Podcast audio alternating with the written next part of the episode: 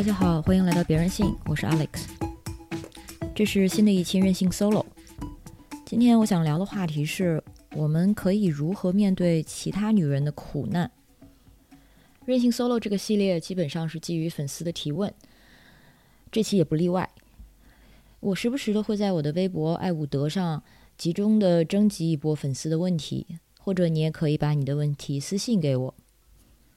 在正式开始之前，还是一个很短的任性广告时间。可能很多朋友已经知道的是，我是从九月份正式辞职，开始做自由职业。我的所谓业务或者说工作，目前是挺多挺杂的。除了继续做播客，还会做一些策划，包括线下活动和商业品牌，还有自己的一些创作或者说研究。目前这样的生活感觉是很充实，也很快乐。不过，在辞职之后，我就没有社会保险了。而对这一点，我不是很担心，也是因为我自己有商业保险。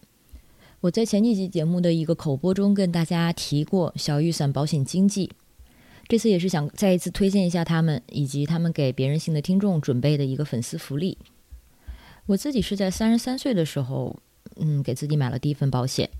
是作为生日礼物买给自己的。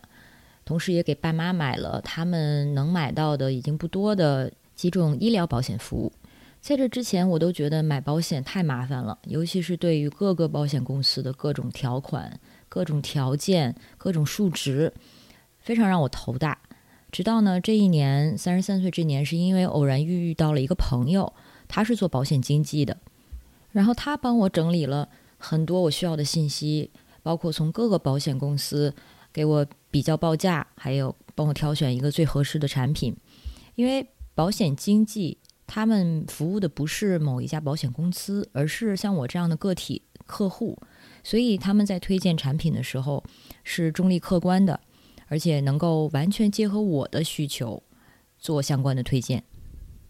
而且他还能够帮我货比三家，比如说在保费、保额、可续保年限、保障时间、犹豫期。等待期、保障内容这一系列维度上，帮我去挑选和做决定。所以最后我自己买了意外险和重疾险，然后呢给爸妈买了意外险和防癌险，这让我多了很多对自己生命的掌控感。不过在我上一次介绍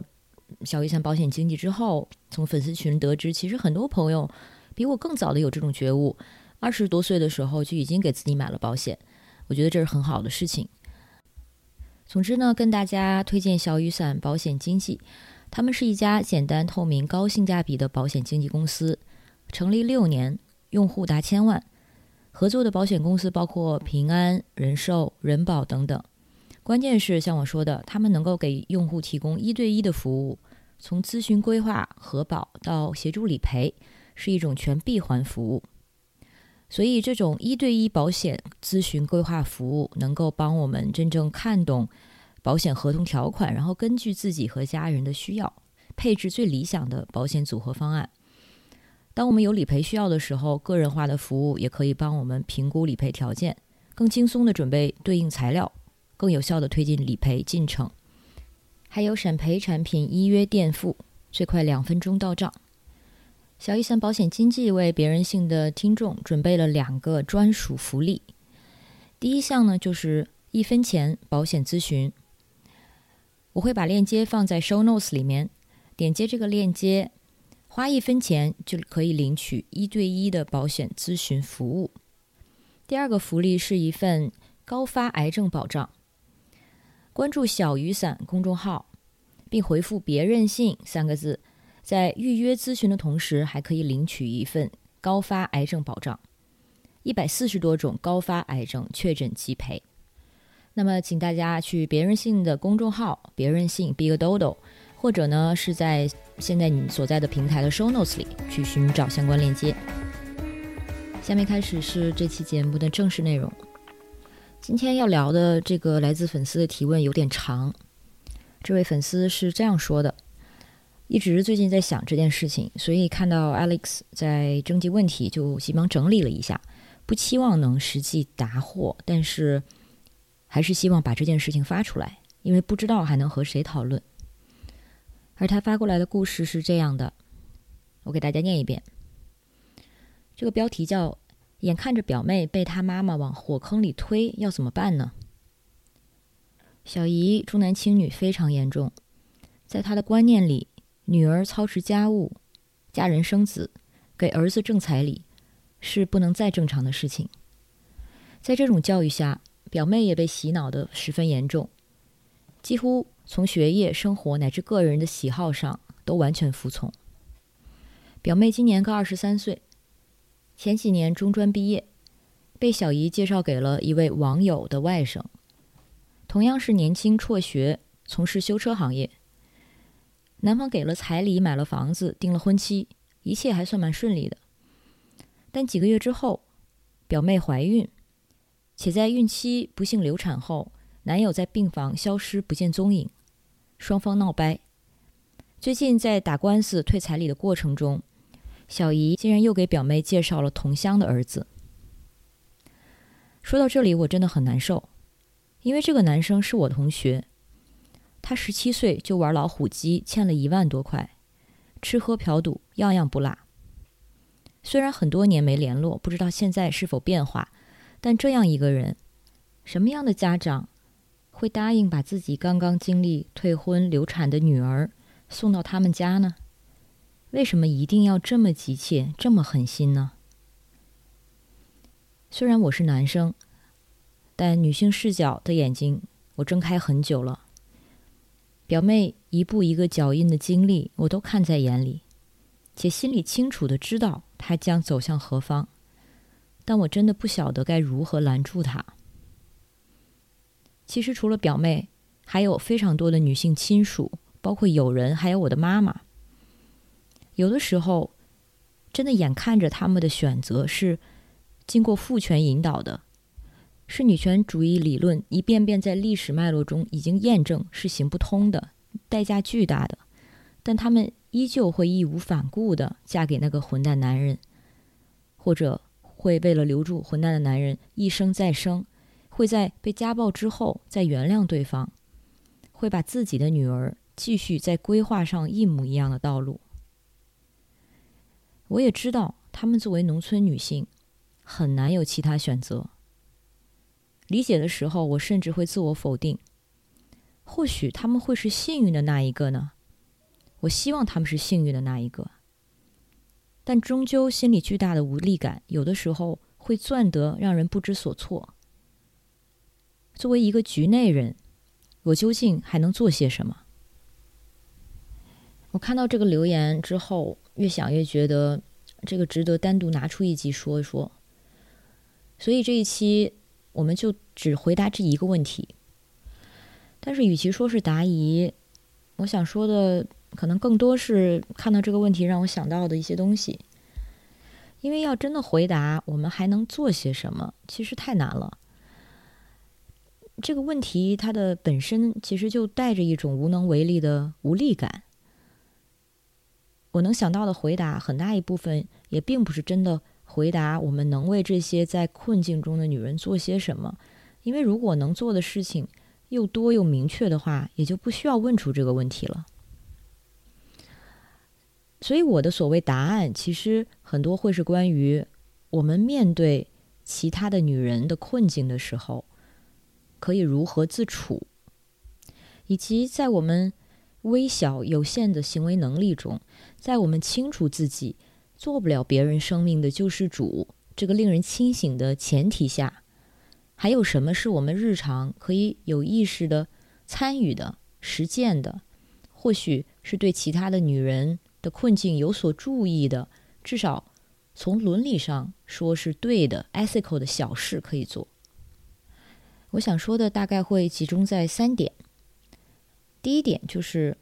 当我们面对这些自己并不需要经历的别的女性的苦难的时候，我们如何自处，或者是如何去看待自己？这种思考可能没有办法直接给别人带来什么，至少短时间内。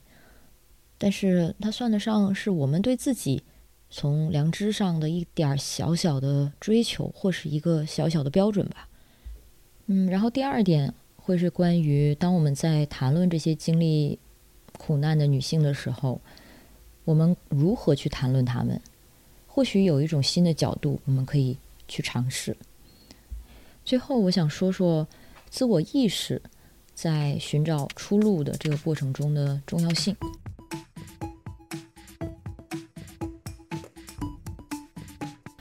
那么，我就从第一点开始。其实，大概在一年以前，我收到一个音频平台的邀请，他们有一系列的节目是关于普通女性的故事，而我呢，加入这个节目是作为一个故事点评者。这些故事里面很多都是关于普通女性的生活苦难，其中包括有一些是很有年代感，还有典型时代性的，像我们的母辈啊，可能经历的苦大仇深。当然，也有一些是年轻女孩在现代生活中经历的一些困境，比如说租房、打工、恋爱。我记得在一个女企业家的故事后面有。网友评论说：“今天这个故事终于没有那么惨了，因为这个故事的主人公，一位成功的女企业家，她冲破重重困难，辛苦创业。故事讲的就是她成功和背后的一些辛苦。这个故事其实的确不算惨，但是也算不上美丽的童话。而大部分的故事都是挺让人唏嘘的，也让人觉得无比熟悉，就有点像。”开头这位粉丝他的这个故事，他的表妹的经历，故事中的这些女性形象，相信我们身边其实都遇到过这样的故事，我们都是从小听到大。在这些经典的叙事中，女性往往是重复着三个原型形象，比如为了家庭忍辱坚韧的妈妈，或者是遇人不淑但是女德崇高的妻子。以及还有一些诸如坚强自立，但是打拼非常艰难，难以找到出路的女儿。而且这些故事里，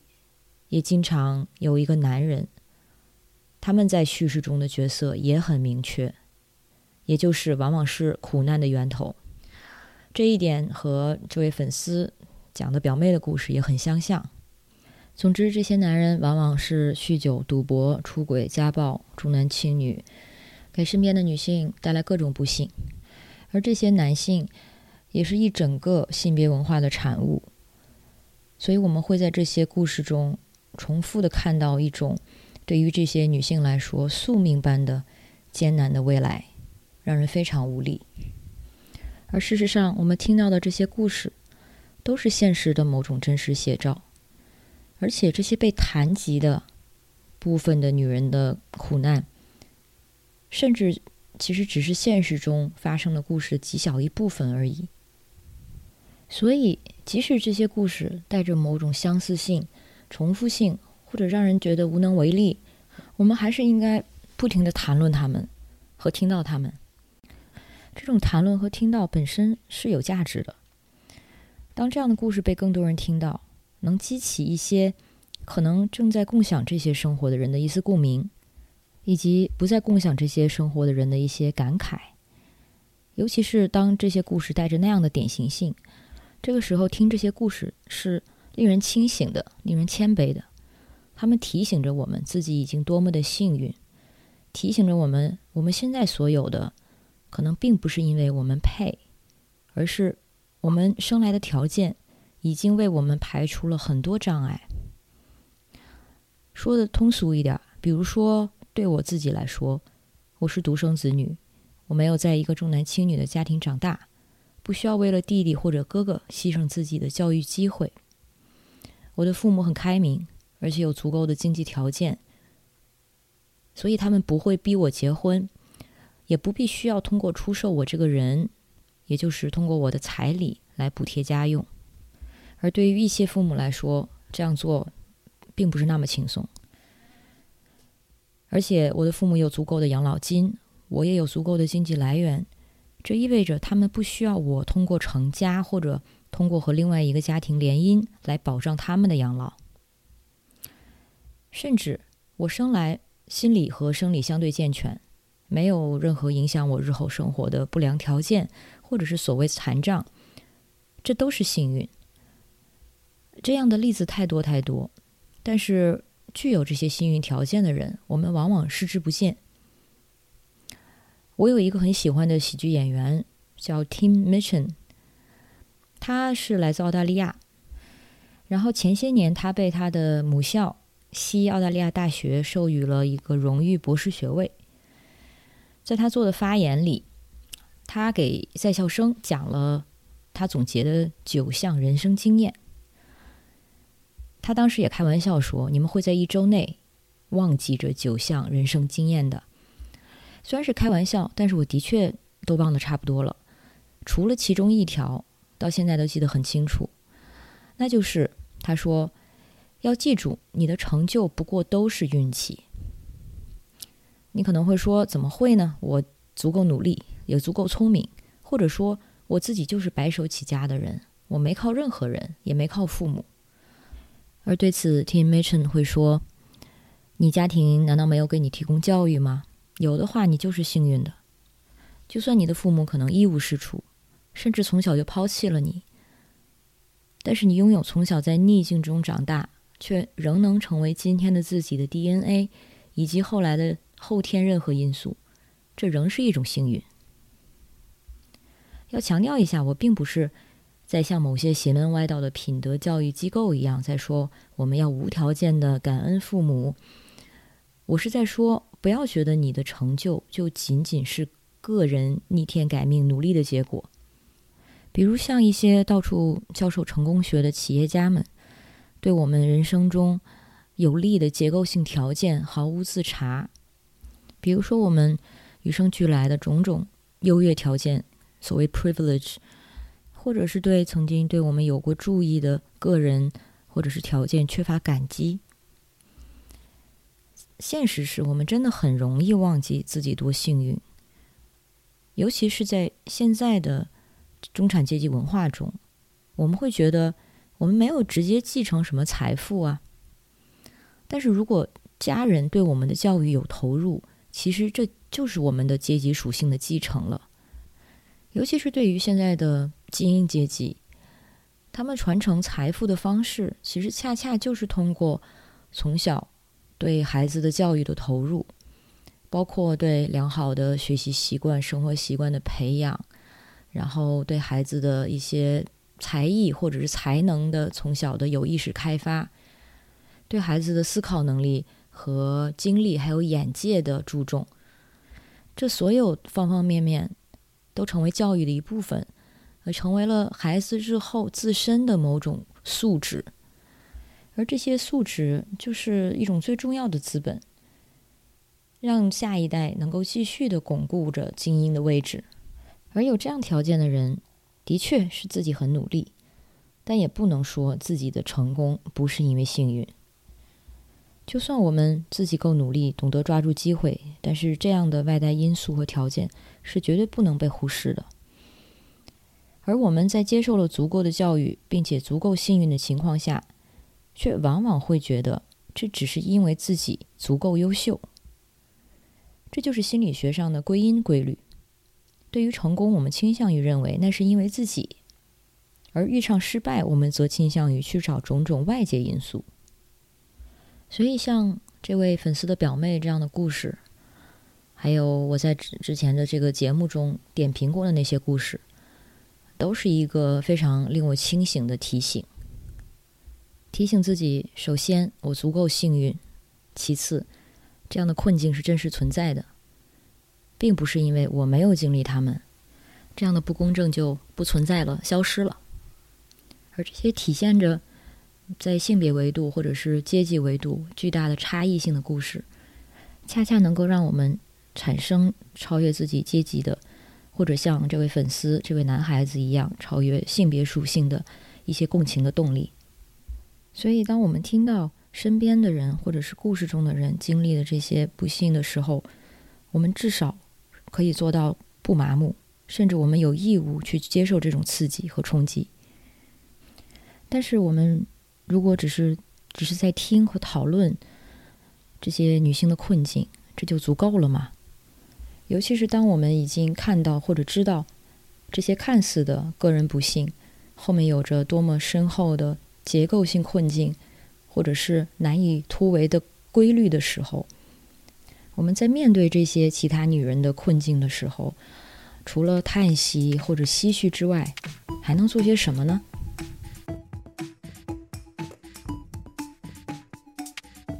说到这儿，我想先提出一个小观察，就是我们在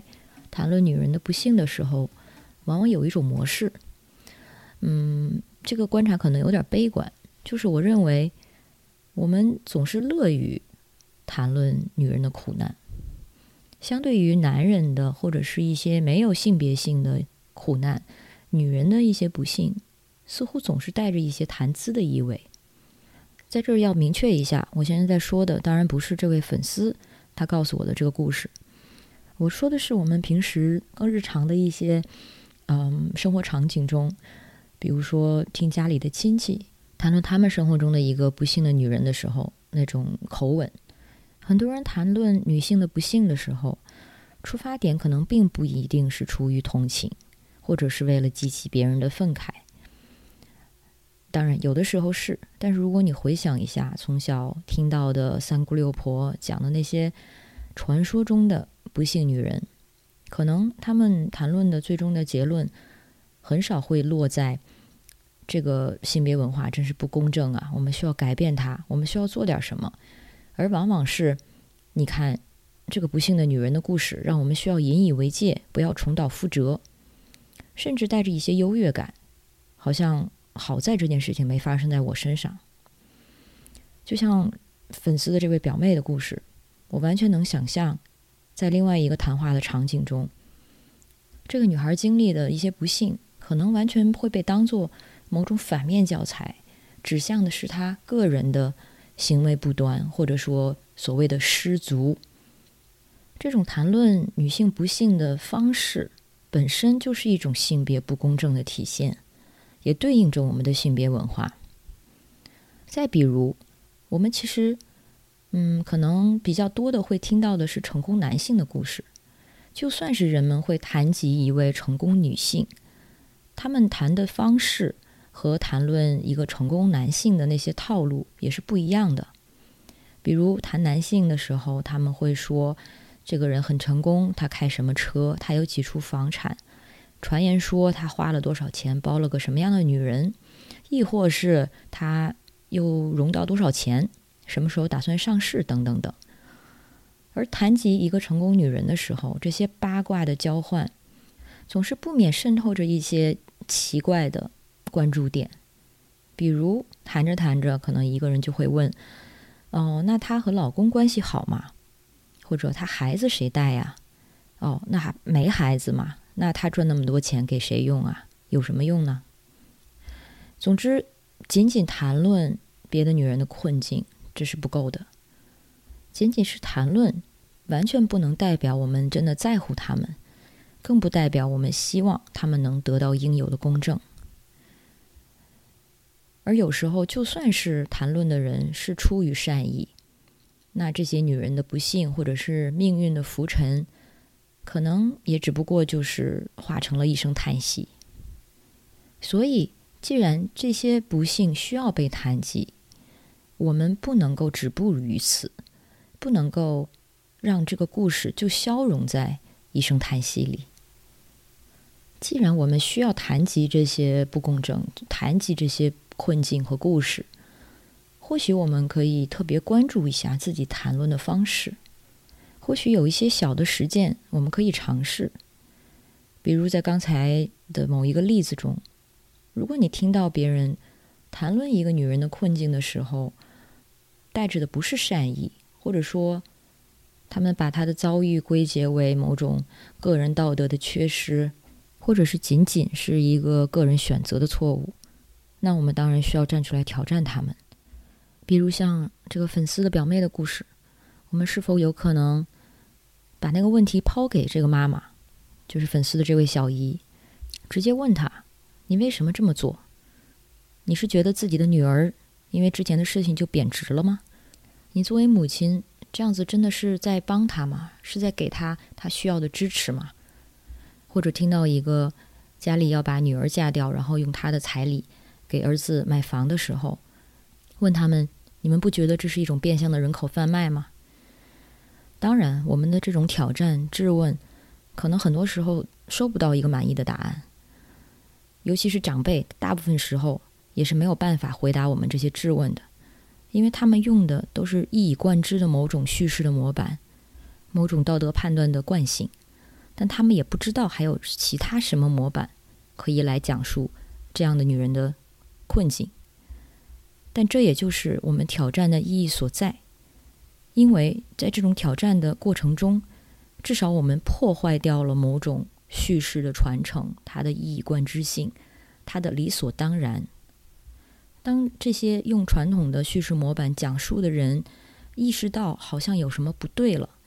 虽然自己可能还不能完全的指认是什么，但是这样的不幸女人的叙事，或许在未来通过这样的不停的挑战的积累，在我们的讲述中会发生一些变化。另外，或许还有一些其他的空间，我们可以尝试做一点突破。比如，我常常会想，这些典型的叙事中，那个不守女德的女人，那个被村子放逐的女人，那个做了错误选择的女人，后来去哪儿了？干嘛去了？在这样的叙事里，我们很少会听到这些因为外界的苛责或者要求。被认为失德的女人后来的所谓下场，或者说他们的所谓下场，往往就止步于这种被流放或者是被边缘的结局。但事实上，或许他们不被人讲述的后半生，在他们被所谓流放之后，在他们做出一些被认为出格的选择之后，他们的人生才是更幸福的，也说不定呢。没准在他们脱离了所谓的。正道之后，他们才有机会得到自己想要的生活。但是这样的故事无法进入主流叙事，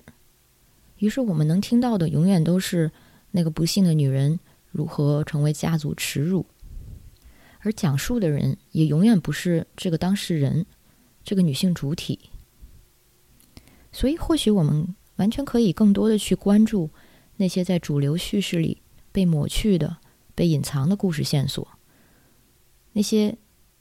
边缘但是仍然自洽的人生故事，然后把它们当做我们谈论的某种样本。这样的故事，这样的样本积累起来，它是可以成为一个我们在话语流通中的素材库。这样的素材，它是有机会，嗯，能和我们听到的传统的关于不幸女人的叙事产生对抗的。如果说传统的这种叙事是令人失能的，是规训性的，那么我们的一种另类的叙事，则是有希望能给人赋能的。如果说我们在讲述的时候能够有意识的避免把这些不幸的女人当做故事的客体，而是更专注于她们自己的主观选择和主观意识，那她们的主体性也有机会通过我们的讲述。被塑造起来，一个话语体系，也就是通过这样一个一个具体的故事被建构起来的。当一个女人的主观能动性，以及她面对一些困境的时候原发的抵抗，能够更多的被讲述，被当成故事传播，这些东西积累出的，其实就是另一种谈论的模板，另一种选择的可能性。一种脱离现有困境的可能路径，一份啊，原来我也可以这样做的希望。我相信这些所有的困苦的女性的故事中，她们都有在这个故事之外的故事。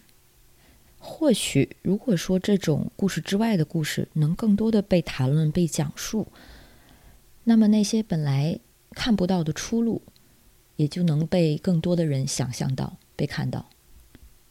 语言这个东西，它是有潜移默化的影响和塑造文化的力量的。想到一个很新近的例子，虽然可能不是直接和女人困境有关，那就是关于女明星离婚，我们的谈论方式这几年已经发生了很大的变化。包括最近大 S 离婚，还有前几年很多的女明星，她们的离婚消息传来的时候，至少在特定的圈层内。大家是非常喜闻乐见的，甚至是真心的为这位女明星感到开心。离婚完全不是一个耻辱，不是一个污点，反而是一种解放。这在几年前的文化中可能还是很难想象的。而这两者的因果关系，并不是说因为性别文化首先发生了变化，所以我们谈论离婚的方式发生了变化。这两者其实是互相塑造、是交交错和交融的。而离婚作为一种自由的选择，这种谈论的方式，当它变得越来越多，那么现实中能够看到这种选择，并且把它看作一个正向的选择的人也会越来越多。很多时候，我们觉得没有出路，只是因为我们无法想象它，看不到它。而语言是可以塑造这种想象的。再以这位粉丝的表妹的故事举例，像他说的，表妹可能因为母亲的关系，从小生活在这样的一个语言组成的规训环境中，所以可能并不知道有其他的可能性，或者是自己还有的选。还有很多其他的女人的故事也是这样：一个女人在一个极度压抑的压迫性的亲密关系中，时间久了可能会忘记自己的价值和尊严所在。她可能开始变得卑微，开始永远把自己的丈夫的需求放在自己的前面。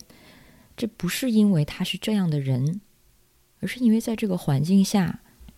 很多条件包括语言可能都是封闭的、不流通的。所以我们会慢慢的忘记，还有其他的可能性，事情或者这个关系，我们的生活还可能是其他的样子。而身在其中的人，有的时候很难自己察觉这一点，而且我们也无法想象自己本来无法想象的东西。所以这个时候，一个所谓的另类的叙事，它的冲撞，对于本来的生活状态和已经可能固态的价值观和思维的影响。就非常的重大，所以说回这位粉丝的那个最后的问题，关于我们能做什么？其实我觉得我们能做的不多的事情之一，也是这件很重要的事情，就是提供另外一种可能性的想象，让困在某些困境中的人能够看到这种可能性，即使他暂时不能把这个可能性或者出路和自己现在的困局联系起来，但是他至少知道。这条路是有人走过并走得通的。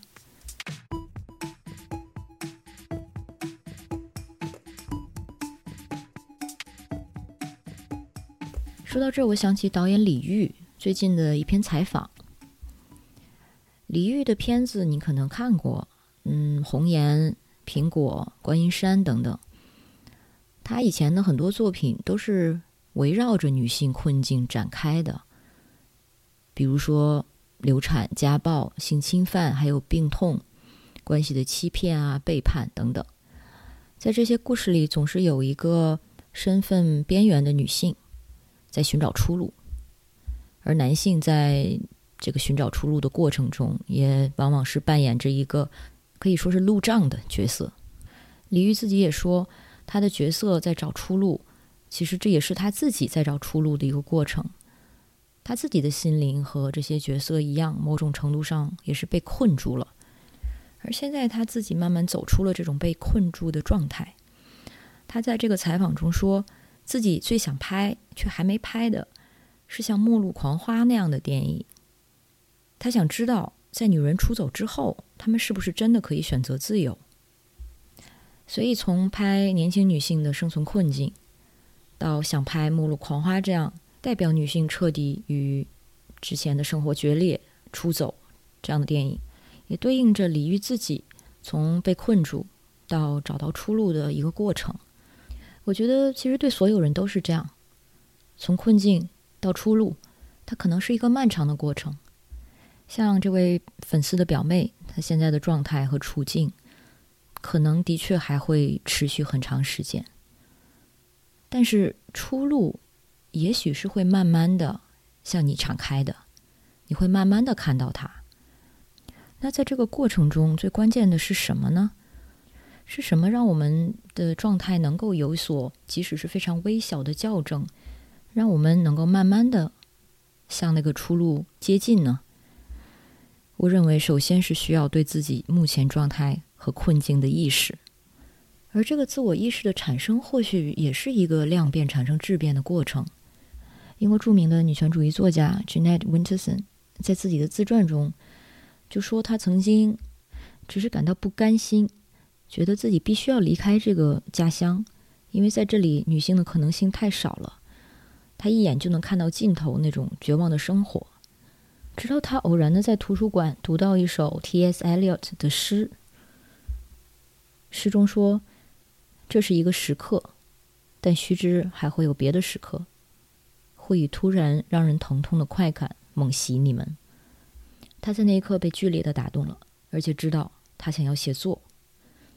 事实上，女性的种种性别化的体验经验是一笔巨大的财富。就像弗里达说：“我并不是什么超现实主义流派，我画的并不是自己的梦境，我画的是自己的现实。”在他描绘自己真实的痛苦的时候，大洋彼岸的。那些欧洲的同期超现实主义者们，那些男性们，只能通过梦境或者是自由联想这样的一些技术技巧，去想象一个所谓的超现实。所以，这些女性会面对的困境，如果加以一种自我意识，是完全可能打开一个新的视野，一扇新的窗户，一个全新的世界，甚至是一个非凡的世界。而这个自我意识的产生，在我非常有限的经验中，我认为它可能诞生于阅读中、艺术中。所以，学习和知识可能本身就是女性的出路。这和你的教育水平是没有直接关系的，因为学习本来就是自发的，而且是终身的。所以，最后还是想让这个所谓的答案再落地一点，回到这位粉丝的那个问题。我们还能做些什么？如果是要具体到实在的事情，那可能就是向身边可能正在经历困境的女性推荐一些可以读的东西、可以看的东西，可以在精神上让他们有所启迪的东西，感到力量的东西。其实很多现在被我们视为女性主义的经典的文本，比如白蒂·弗里丹的那本《女性的奥秘》，他们都有这样的一个流通的过程。在流传的过程中，一开始很多女性，可能过着主流的生活方式的女性，对这样的书籍是不感兴趣的，甚至是有抵触的。但是当这样的书变得足够的可及，可能就是在你的手边，偶尔有一天你把它捡起来翻了翻，然后在里面发现了一些振聋发聩的声音，或者敲响了自己心中一直一些隐秘的疑惑疑问。很多时候，女性主义意识。就是这样开启的。像这位粉丝自己说的，他的女权主义意识也不是与生俱来的，而且他是一位男性。那么我相信他的表妹，当拥有足够的辅助条件，在适当的时机，是完全有能力、有机会得到这样的启蒙的。而且或许我们不知道的是，对于这个女孩，这样的启蒙没准已经开始了呢。总之，我相信两件事。一是人是具有原生的对于美好生活的追求这样一种驱动，我们不可能真的甘于过不快乐的生活。二是我们，尤其是女性，有这种追求美好的能力，我们内在有一种非常强大的原生力量。只要我们知道有一种更好的生活，而且自己可能够得到，我们就会去追求。关键就是。我们首先要知道有这种美好的存在，并且要相信自己有够得到的可能。以上就是这期的任性 solo，谢谢这位粉丝的问题，我们下期见。